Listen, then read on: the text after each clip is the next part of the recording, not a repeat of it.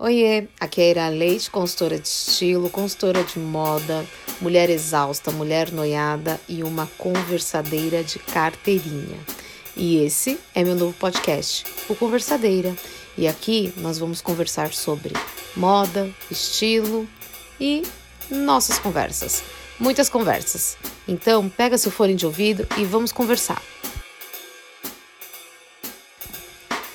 Oi, Pipousada! E aí, vocês estão boa?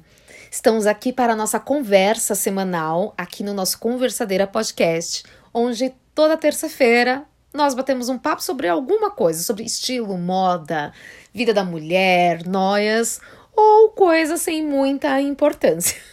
Mas estamos aqui para conversar. E hoje a gente vai falar um pouco sobre moda e estilo, uma coisa que vocês sempre falam muito que é sobre cores.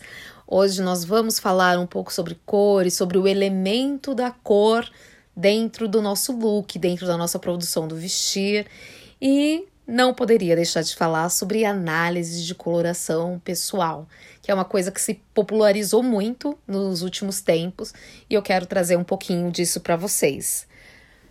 Qual é a relação de vocês com cores? Vamos começar a responder essa pergunta. Você é da vibes que quanto mais cor, melhor? Você é da vibes que tá querendo introduzir mais cor, né? Tipo a vibe, mais cor, por favor. Ou você é do time tipo, tô de boa, os neutros me, me preenchem. Cor é um elemento, né? E a cor é o elemento que mais chama atenção em uma produção ele é o primeiro elemento de identificação e não é por acaso que quando a gente pensa em roupa, quando pensamos em construção de estilo, em construção de armário, pensamos sempre no elemento cor. Quando a gente olha para alguma coisa, a primeira coisa que a gente identifica é a cor. Né? Você vai chamar o Uber, você fala assim: ah, que cor é o carro? Você não fala, ai é da marca X. Não, você fala, ah, é um, um carro branco, um carro preto, enfim. A gente sempre se identifica por cor. Se a gente vai encontrar com alguém, a gente fala, ah, tô aqui na esquina com esse vestido azul royal. Eu não falo, tô aqui na esquina com esse vestido esvoaçante, tamanho midi, um longuete. Não, a gente fala de cor. Então, por isso que é, Toda vez que a gente vai pensar estilo, pensar em construção de estilo de armário, a gente sempre pensa em cor, em um universo de cor, em paletas de cores. Nos últimos anos tem se popularizado muito a análise de coloração pessoal, que é um teste que é feito com o objetivo de encontrar um conjunto de cores que mais harmoniza com a pessoa analisada. Presta atenção quando eu digo que são cores que mais harmonizam harmonizam e não as cores que te deixam mais bonita e mais jovem. Me dá até arrepio desse ageísmo aqui, né? Meio que camuflado, né? Por que, que a gente sempre tem que mostrar que a gente é mais jovem? Né? Eu acho que é uma coisa que cada vez mais a gente tem que trazer para o campo da consciência. É, a gente tem que parar de falar de moda e estilo de uma forma tão reducionista, né? Não, vamos falar de um jeito mais amplo. Então não é sobre feio e bonito, velho ou novo. Então, bora conversar sobre cores, meu povo.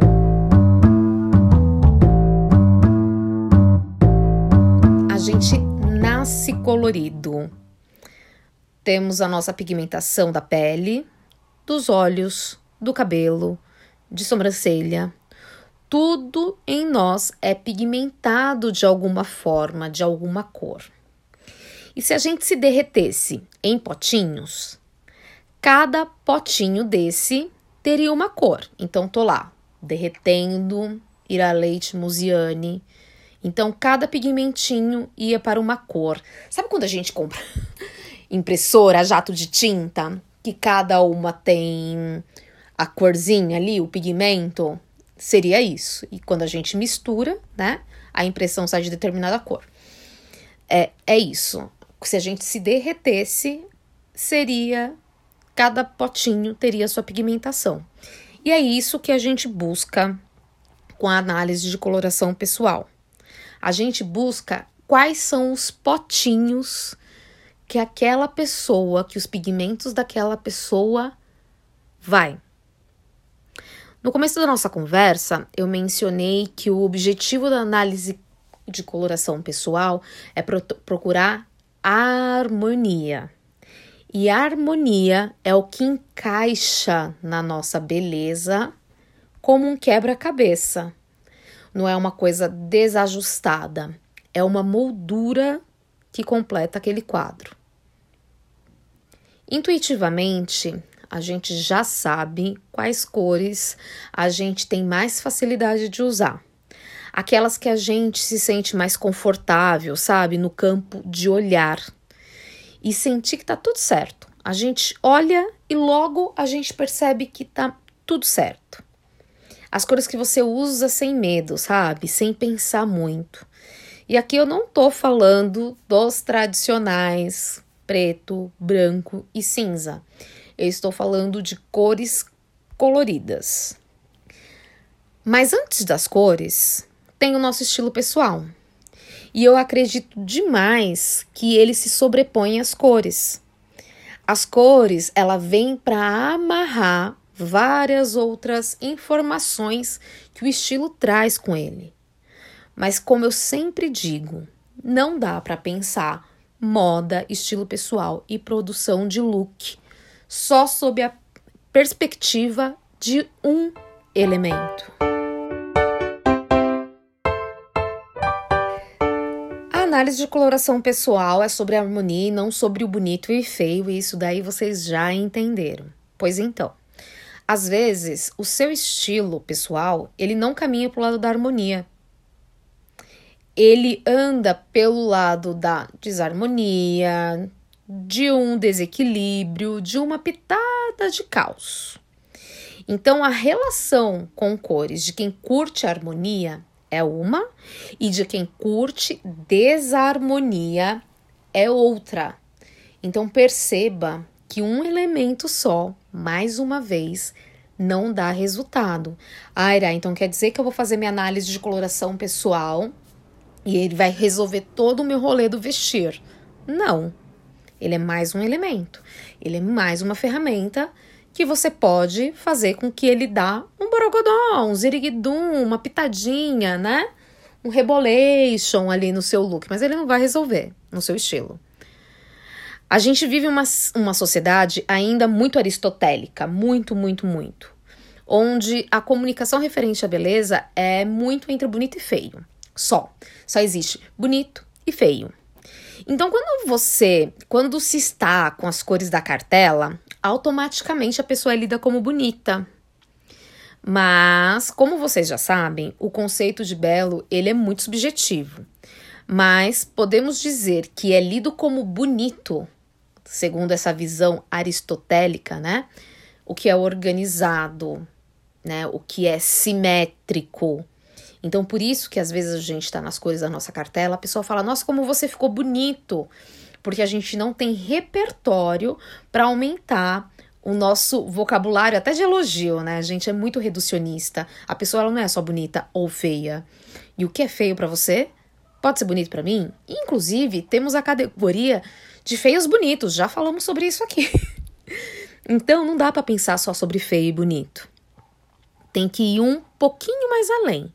Mas a gente pode ver dentro dessa é, sociedade aristotélica que a gente ainda vive, o que é organizado, o que é gostosinho de olhar, o que é encaixado como um quebra-cabeça montado, é lido como bonito.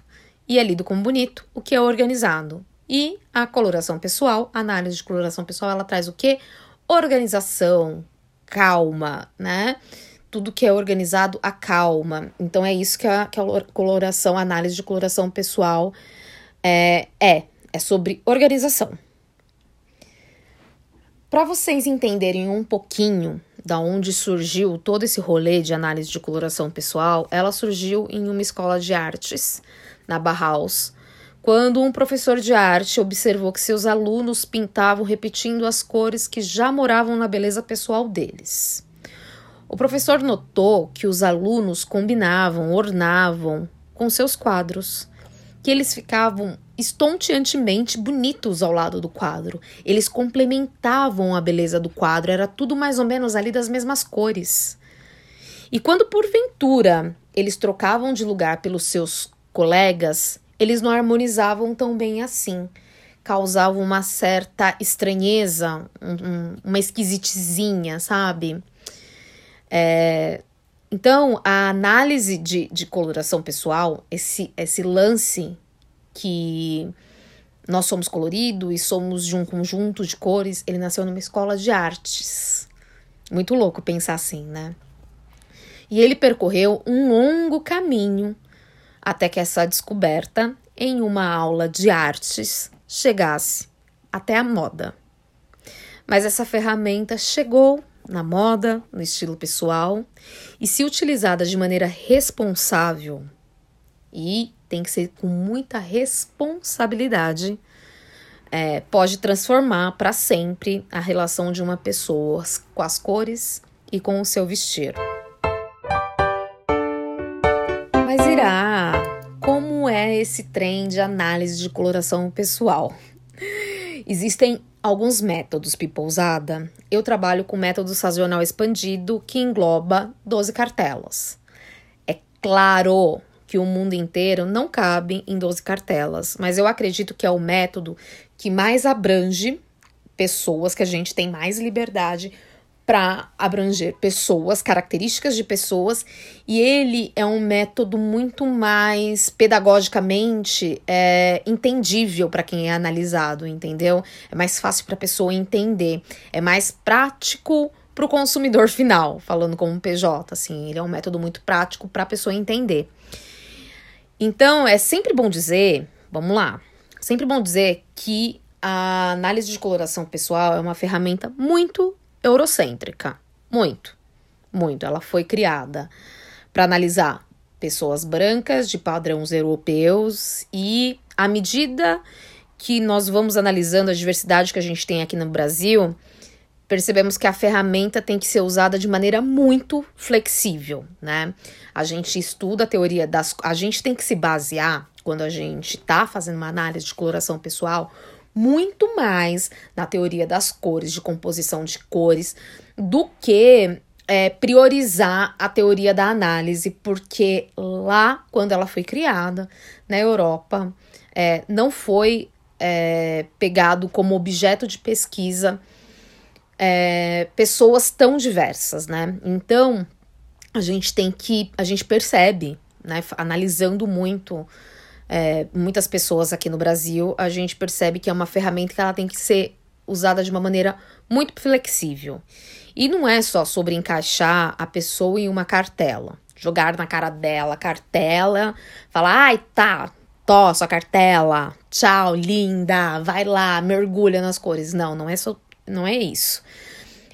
A análise de coloração, o momento do teste, é sobre um momento de autopercepção da pessoa se olhar ali, sabe, sem julgamento, sem make, é, tem toda uma preparação de isolamento de cores, né, para que a beleza da pessoa ali seja a única coisa analisada é ela olhar ali sem julgamento, observar quais cores ela é feita, suas características. Aí você vai falar, nossa, Irá, mas as cores que a pessoa é feita, sim, gente. Às vezes a pessoa não sabe quais cores ela é feita. E isso tem toda uma parte histórica também, principalmente de nós aqui no Brasil. É, muitas vezes a gente não sabe quais cores a gente é feita. Às vezes, durante a análise de coloração, quando eu percebo que a pessoa é muito. É, a gente é muita a mistura do Brasil com o Egito real. Eu sempre pergunto: como é que seu pai, sua mãe, e você percebe que ali teve um cruzamento de raças que deram na coloração daquela pessoa e você começa a entender mais. Então, é uma coisa muito complexa, assim, sabe? Não é só sobre quente, frio, é, é muito complexo. Então, ali a pessoa vai observar quais cores ela é feita, as suas características, responder coisas que por vezes ela se questionou ou era nebulosa uma vida inteira. e sem ser clichê, gente, mas já sendo, porque não tem outra alternativa. A análise de coloração pessoal, ela é um momento de muito autoconhecimento. Não vira o olhinho, vi você virando o olhinho quando eu falei autoconhecimento, mas sim, análise de coloração pessoal é mais uma ferramenta de autoconhecimento. Vou tentar passar aqui rapidamente sobre análise de coloração pessoal na prática, tá? Tentar dar uma passadinha nas cartelas rapidinho sobre suas características para que vocês possam aumentar o repertório de vocês também. É, tentar, pegando aqui o que eu tô ouvindo, olhar as coisas de outra forma. O método sazonal expandido, ele analisa as três dimensões das cores, né? Profundidade, é, intensidade e temperatura. E a gente chega nas cartelas pela hierarquia de cada característica. Então vamos lá. Temperatura. Podemos ser, dentro do método sazonal expandido, quente, fria ou neutra. E o neutra é tendendo para quente ou para, ou, ou para fria. E quem é neutra, a temperatura já não é a sua principal característica. Então, hierarquicamente, a sua cartela não vai ser uma de temperatura, onde a temperatura é a característica da maior ali na nossa ordem hierárquica. A gente tem é, a profundidade da cor, né? Que pode ser clara ou escura. E temos por fim a intensidade, brilhante ou opaca, suave. E na análise, a gente ainda, é, no método sazonal expandido, a gente ainda analisa o contraste, que pode ser alto, médio e baixo. O que é contraste, Irá? É a diferença de pigmentação entre sua pele, olho, sobrancelha e cabelo. Certo? Analisando todas essas características, a gente vai chegar na sua característica dominante, secundária e terciária, que vai resultar em um conjunto de cores, um compilado de cores que vão ser traduzidas em uma cartela para te guiar, tá? Só para te guiar, não é para te condenar, tá? Eu vou falar um pouquinho sobre cada cartela aqui. Lembrando, lembrando não, falando, porque eu não falei isso aqui durante o episódio, que o método sazonal expandido são 12 cartelas, cada, cada uma delas leva o nome de uma estação do ano, porque é inspirada nas cores das estações do ano, principalmente do hemisfério norte, que tem as estações do ano mais demarcadas, né? Não é essa mistura que nós vivemos aqui no Brasil, que durante o dia a gente tem as quatro estações. Lá não, né? Lá eles têm mais ética louca. e lá funciona melhor, mas vamos lá. A gente vai começar pelas cartelas de inverno. As cartelas de inverno são cartelas de temperaturas frias ou neutras, tendendo a ir para frias, com uma, um acabamento com uma intensidade brilhante. A gente tem três cartelas dentro da estação de inverno: inverno puro, que por hierarquia são cartelas onde as a primeira característica são cores de temperatura fria, então hierarquicamente na característica da pessoa a temperatura vai ser a sua maior é, seu maior diferencial ali. Então são cores intensas e frias, tá? E de, é, de tons mais pro escuro. Mas lembra e entenda que as cores, elas não, as cartelas não se, todas as cartelas, mesmo elas sendo mais profunda ou mais claras, tem cores claras e escuras, tá? Mas essa daqui as cores, elas têm uma inclinação mais profunda de inverno. Então, inverno puro é que tem a predominância da, da característica da temperatura. Inverno brilhante também são cores é, neutras, frias, mas a sua principal característica é o que? São cores brilhantes, intensas. São aquelas pessoas que elas já brilham naturalmente, sabe? São cores que carregam pessoas que seguram muito bem neon. Você percebe que a pessoa fica estonteante assim. Então, o acabamento da pessoa, a intensidade da pessoa. A pessoa ela tem um acabamento de pele mais lustroso. A pessoa brilha naturalmente. Então ela vai é, ter como principal característica a intensidade, que é brilhante. E a gente tem o inverno profundo, que também são cores frias, neutras frias, brilhantes, mas a sua principal característica é a profundidade. Então as cores da inverno profundo são inclinadas mais para o lado escuro, mais profundos. Aí a gente entra na estação de outono, né? Temos outono puro. As, a estação de outono, o que, que ela é? Elas são cores quentes ou neutras quentes com acabamento opaco. Aquelas pessoas que têm um acabamento mais mate na sua beleza. Ela não brilha tanto, ela é mais matizada, né? Então, o outono puro, principal característica, temperatura. Então, são cores de inclinação, é, são cores de inclinação escura, mas não só, e de temperatura quente. Principal característica na nossa hierarquia é a temperatura quente. Temos também o outono suave, que são cores neutras, quentes, com inclinação profunda, mas que são suaves, né? São, é, são, parece que tem uma poeirinha em cima da cor. São pessoas que têm uma beleza muito mais suave, mais calma, não muito agressiva, assim, né? De você olhar e você observar. É uma pessoa, as pessoas de características suaves, que hierarquicamente são pessoas é, que a sua principal característica é a suavidade, são pessoas que. Você já percebeu que tem pessoas que parece que ela tá naturalmente maquiada, naturalmente negritada? A pessoa suave não. Ela não é negritada. Ela é uma beleza mais suave mesmo. E a gente tem o outono profundo, que tem como a principal característica a profundidade. São cores de neutra quentes com inclinação profunda são cores bem escuras, é a minha cartela. E são, é uma cartela de acabamento opaco, mate. Eu sou uma pessoa que eu não brilho naturalmente, por isso que eu taco iluminador na minha cara. Porque eu não brilho. O meu cabelo já é um cabelo mais opaco, a minha pele é uma pele mais opaca. Então sempre parece que eu tô é, com base mate, sabe? Com BB cream mate.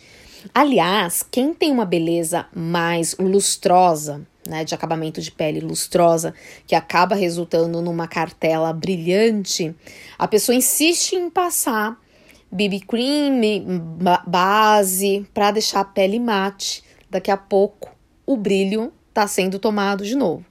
E às vezes a pessoa confunde que ela tá oleosa ao invés de lustrosa. E não, às vezes a pessoa é lustrosa mesmo. Então para de brigar com a sua característica e usa é, a base certa para sua pele, o BB cream certo para sua pele. Quem é lustroso, um acetinado funciona muito melhor do que um mate, tá? Só esse parênteses agora. Agora a gente vai entrar nas cartelas claras. A primeira estação que a gente vai falar é sobre o verão verão puro, né? O verão puro é que tem hierarquia de cores o quê? Frias. Verão são cartelas frias, neutras frias, de acabamento opaco, suave e de cores claras. Chegamos aqui nas partes de cores claras. Irá, só existe cor clara? Não. Existe as escuras, mas até as escuras você vai perceber que ela tem uma pigmentação mais clareada, tá? Então, inverno puro tem a principal característica, predominância a temperatura. São cores frias. Temos a verão suave, que tem como a principal característica a suavidade. Então, são pessoas de cores é, de temperatura neutra, fria, com aquela beleza mais suave, não tão negritada. Pessoas que têm um contraste de médio baixo, baixo indo para o médio médio indo para o baixo.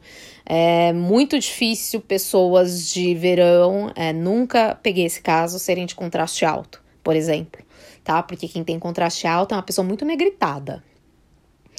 E temos o verão claro, que é a sua principal característica é o quê? Cores claras. Então a profundidade da pessoa é clara, certo? É uma pessoa ao contrário de mim. Se vocês observarem, quem aqui conhece meu filho, percebe que meu filho tem um contraste bem baixinho. Ele é quase todo da mesma cor, assim. Meu filho, ele é claro, não só de pigmentação de pele. E eu sou uma pessoa de profundidade escura, profunda, né? Eu tenho mais pigmentação na minha beleza. Então pensa assim. Quem não conhece meu filho, porque coitado, ele quase nunca aparece na internet, pensa na Xuxa. A Xuxa é uma pessoa de pigmentação clara. Aira, só pessoas brancas podem ser de, de pigmentação clara? Óbvio que não, tá? Aí a gente tem que pensar com uma cabeça não tão eurocêntrica. Rihanna, Hihi, maravilhosa deusa, rainha, né? Deus da nossa igreja. Rihanna é uma pessoa de beleza clara, certo? Então vamos lá. Verão. E eu desconfio muito, tá? Que Hihi é aí, passeia pelas as cartelas de verão. Eu chutaria um suave por ali. Mas Hihi tem uma profundidade clara, tá? E vamos por fim entrar nas cartelas de primavera, que são cartelas quentes ou neutras quentes, de acabamento intenso, brilhante e claros. Ela é o inverso do inverno. A primeira que a gente tem é a primavera pura, que é, tem como principal característica a temperatura quente. Temos a primavera brilhante, que são cores neutras quentes, e a sua, a sua principal característica é a intensidade, é aquela explosão de cores assim, né? Como tal qual a primavera. E temos a primavera clara, que são cores intensas, neutras quentes, mas claras. Eu sei que é difícil falar, é, pensar a cor só ouvindo, né? Só me ouvindo aqui, mas é possível as cores serem intensas e claras. Aqui eu falei, dei uma pincelada para vocês as características das cores de cada cartela do método sazonal expandido. Então pense, as cores elas podem ser claras, escuras, suaves, intensas. Você pode ter um acabamento de pele mate, lustroso e gente, dá muito samba isso daqui. Aqui só foi uma pincelada para vocês imaginarem o universo de cores que a gente tem e que não dá para a gente pensar moda, estilo e produção de look de uma maneira reducionista. Eu vou me autofazer agora perguntas que eu tenho certeza que vocês me fariam. Então já vou aqui, ó, vamos economizar o nosso e vamos já responder as perguntas que eu tenho certeza que vocês fariam. Irá, eu preciso fazer análise de cor? Ninguém tem que nada, gente. Mas pode se quiser, tá? Mas eu acredito que tudo que aumente o nosso repertório, que traga clareza, eu recomendo demais. Coisas que tragam é, esse poder de autopercepção, sabe? Da gente. Eu acho muito rico a gente descobrir de quais características a gente é feita. É, o conhecimento liberta, né? Então ele te dá um pouco mais, um tantão de liberdade quando você acaba é, fazendo análise e se conhecendo ali naquela, naquele conjunto de cores. Outra pergunta que eu sei que vocês vão me falar: irá dar para fazer análise sozinho em casa, né? Olhar as veias, se eu bronzeio muito ou não. E não, gente, não dá. É, o, a análise de coloração ela é embasada com muito estudo. Gente, eu estudo cores todos os dias. Todos os dias. E eu acho que é esse o grande barato, sabe? De eu estar estudando aqui de repente ter outra coisa ali, sabe? É estudar um outro método, é, ampliar mais essa diversidade que a gente tem aqui no Brasil e cada vez mais em todo o mundo. Então não dá, não dá para você fazer olhando a sua veia, sabendo se você bronzeia muito ou não. É, eu sugiro que você tenha que fazer com uma profissional da área de análise de coloração pessoal. É um teste muito complexo e que mexe com várias coisas em você além das cores. Então faça com alguém que você confie. Entregue esse seu momento de análise de coloração pessoal para alguém que você confie. Irá, existe análise de coloração pessoal online? Até existe, mas eu não faço. Porque eu acredito que você fazer análise de, colora, de coloração pessoal é, online amplia e muito a margem de erro do teste. Eu só faço pessoalmente e com luz natural. A gente tem até luz artificial que a gente usa, tal, que é indicado a gente fazer, mas eu só faço com luz natural, gente. Se tá naquele tempo nublado para ter tempestade, eu já cancelo e já não faço. Eu acho que é um momento é, muito sério para você ficar trabalhando com uma margem de erro tão grande, sabe? Então, até existe, mas é, eu não faço. Mas no geral, se você quer, tipo, dicas, vamos lá, vamos de dicas pra gente poder tentar descobrir aí a nossa a, a, a, a cartela de cores de vocês. No geral, se observe com cores. Quais cores você se sente mais bonita? É, sabe aquele mais bonita sem esforço, sabe? Observe as cores que você acha mais gostosinha de olhar no ambiente mesmo. A nossa casa ela fala muito sobre a nossa paleta de cores. É, por exemplo, eu aqui em casa, por coincidência, eu e o boy temos a mesma cartela de cores. A nossa casa ela é toda neutra quente, porque uma vez a gente teve um ambiente que ele era mais frio, a gente pintou em seguida porque aquilo ali de fato gerava um desconforto na gente. Então, observa o ambiente que você tá, o que é gostosinho de olhar, o que te traz uma sensação de conforto. Talvez assim você comece a desconfiar das cores que fazem parte da sua coloração pessoal ou das cores que podem compor o seu universo imagético. Porque cores dentro do nosso universo não é só sobre coloração pessoal e as suas 12 cartelas você pode ter o seu universo de cores, tá? Seja livre, saia do automático, aumente o seu repertório e se vista de você, seja com cor ou não.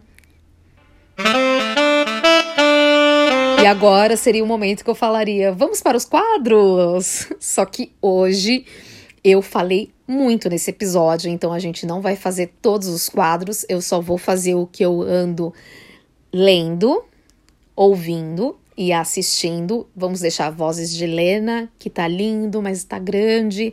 Eu queria falar um pouquinho mais dele para o nosso próximo episódio. E o Help irá também. Então eu vou falar só o que eu andei assistindo. Aproveite esse momento e ligue o senso de avacalhação do que eu tô assistindo. Gente, eu assisti Casamento às Cegas Brasil. Eu sou o tipo de pessoa que amo reality show, desde culinária até Big Brother. Assim, eu amo e gosto de entrar no Twitter ainda para ficar comentando. Mas Casamento às Cegas, ele é um pouquinho mais avacalhado. Tanto Casamento às Cegas Brasil quanto o americano, que a gente já teve também disponível na Netflix. É, ele é, ele é o tipo de programa que você fala, gente, não acredito que eu tô assistindo nisso, mas para mim ele é altamente viciante. E o porquê que eu tô comentando aqui que foi ele que eu estou assistindo? Porque, gente, que bando de macho escroto é aquele que tem nesse programa, gente? Gente, como homem, como homem, tá? Sendo aqui generalista, tá? Ai, tem exceção, ai, tem, gente. Mas como homem não aguenta mulher que quer ser só ela? Assistam, assistam e observem o tanto de macho escroto que tem. Observe os machos perigosos que a gente acha. Que, nossa, esse daqui, imagina, olha que fofo. Observe também o bando de esquerdo macho que tem naquele programa, que tem muito esquerdo macho. E, gente, Tiago, que é uma, um, um, um lá, mano, que cara chato. Assista um Casamento às Cegas do Brasil e veja o quão difícil é ser mulher nessa sociedade, observem o vestir das mulheres, observem como a roupa comunica, observa também como a roupa é objeto de é, análise de outro e de julgamento do outro. Observe tudo isso. Observe quando as pessoas, quando as meninas, principalmente as meninas ali, né, é, se vestem de uma maneira também para gritando para ser ouvida, tá? Casamento às cegas no Brasil tá disponível na Netflix. Já acabou, já teve os casamentos, aí eu louca ensandecida Fiquei correndo atrás dos. Falei assim, gente, não acredito que esse povo casou. Eu falei, deve ter descasado. Não é possível. Então, eu acho que a frase mais marcante que eu ouvi no casamento às cegas é: controla tua mulher. Oi? Controla quem, lindo? Lindo, lindo. Nossa, sai daqui. assistam e depois vem fofocar comigo, gente, sobre o casamento às cegas, que eu fiquei ensandecida, viciadíssima e tô aqui persecutória atrás dos participantes para saber quem casou e descasou. Eu acho que vai ter mais coisa, porque eles ainda estão mantendo um certo segredo quem ainda tá casado. Mas vamos lá. O que eu ando ouvindo voltou inconsciente coletivo com Tati Bernardes na última sexta-feira e ela trouxe uma uma psicanalista e elas falaram sobre amor, liberdade no amor, poliamor, é, sobre relacionamento aberto, sobre o que é traição ou não. É, é a, a, a psicanalista ela defende muito uma ideia que a, a variedade é que traz é, a vida longa aos relacionamentos. Eu ouvi com muita atenção, porque eu sou uma pessoa que estou monogâmica e acho que estarei monogâmica até o final dos meus dias, porque assim, gente, um, não tenho tempo de ficar administrando outras coisas, não. Dois, não, não consigo falar assim, ah, beijo lindo, boy, tô saindo daqui para dar uma transadinha com outro e volto. Eu acho que é um outro nível de maturidade, sabe? Eu acho até muito bonito quem quem consegue ou quem vive em poliamor, e eu acho que é um, um episódio muito interessante de se ouvir, que também amplia o nosso repertório para todas as formas de amar, não só entre gêneros, mas também casal, trisal, poliamor, abre relacionamento, não abre relacionamento. Por enquanto, por hora, tô aqui, ó, fechadinha, não, não consigo, não consigo nem pensar nisso, gente. Já me dá até arrepio, né? Não, não, não consigo. Tô aqui. Velha, antiquada, talvez. e o que eu andei lendo, eu vou indicar um livro de ficção, um romance, e é muito legal porque não é um, um romance é, amoroso somente. Então eu vou indicar daqui cinco anos, que é uma história de amor, mas não como a gente imagina. E ele começa com uma pergunta assim: aonde você se vê daqui cinco anos?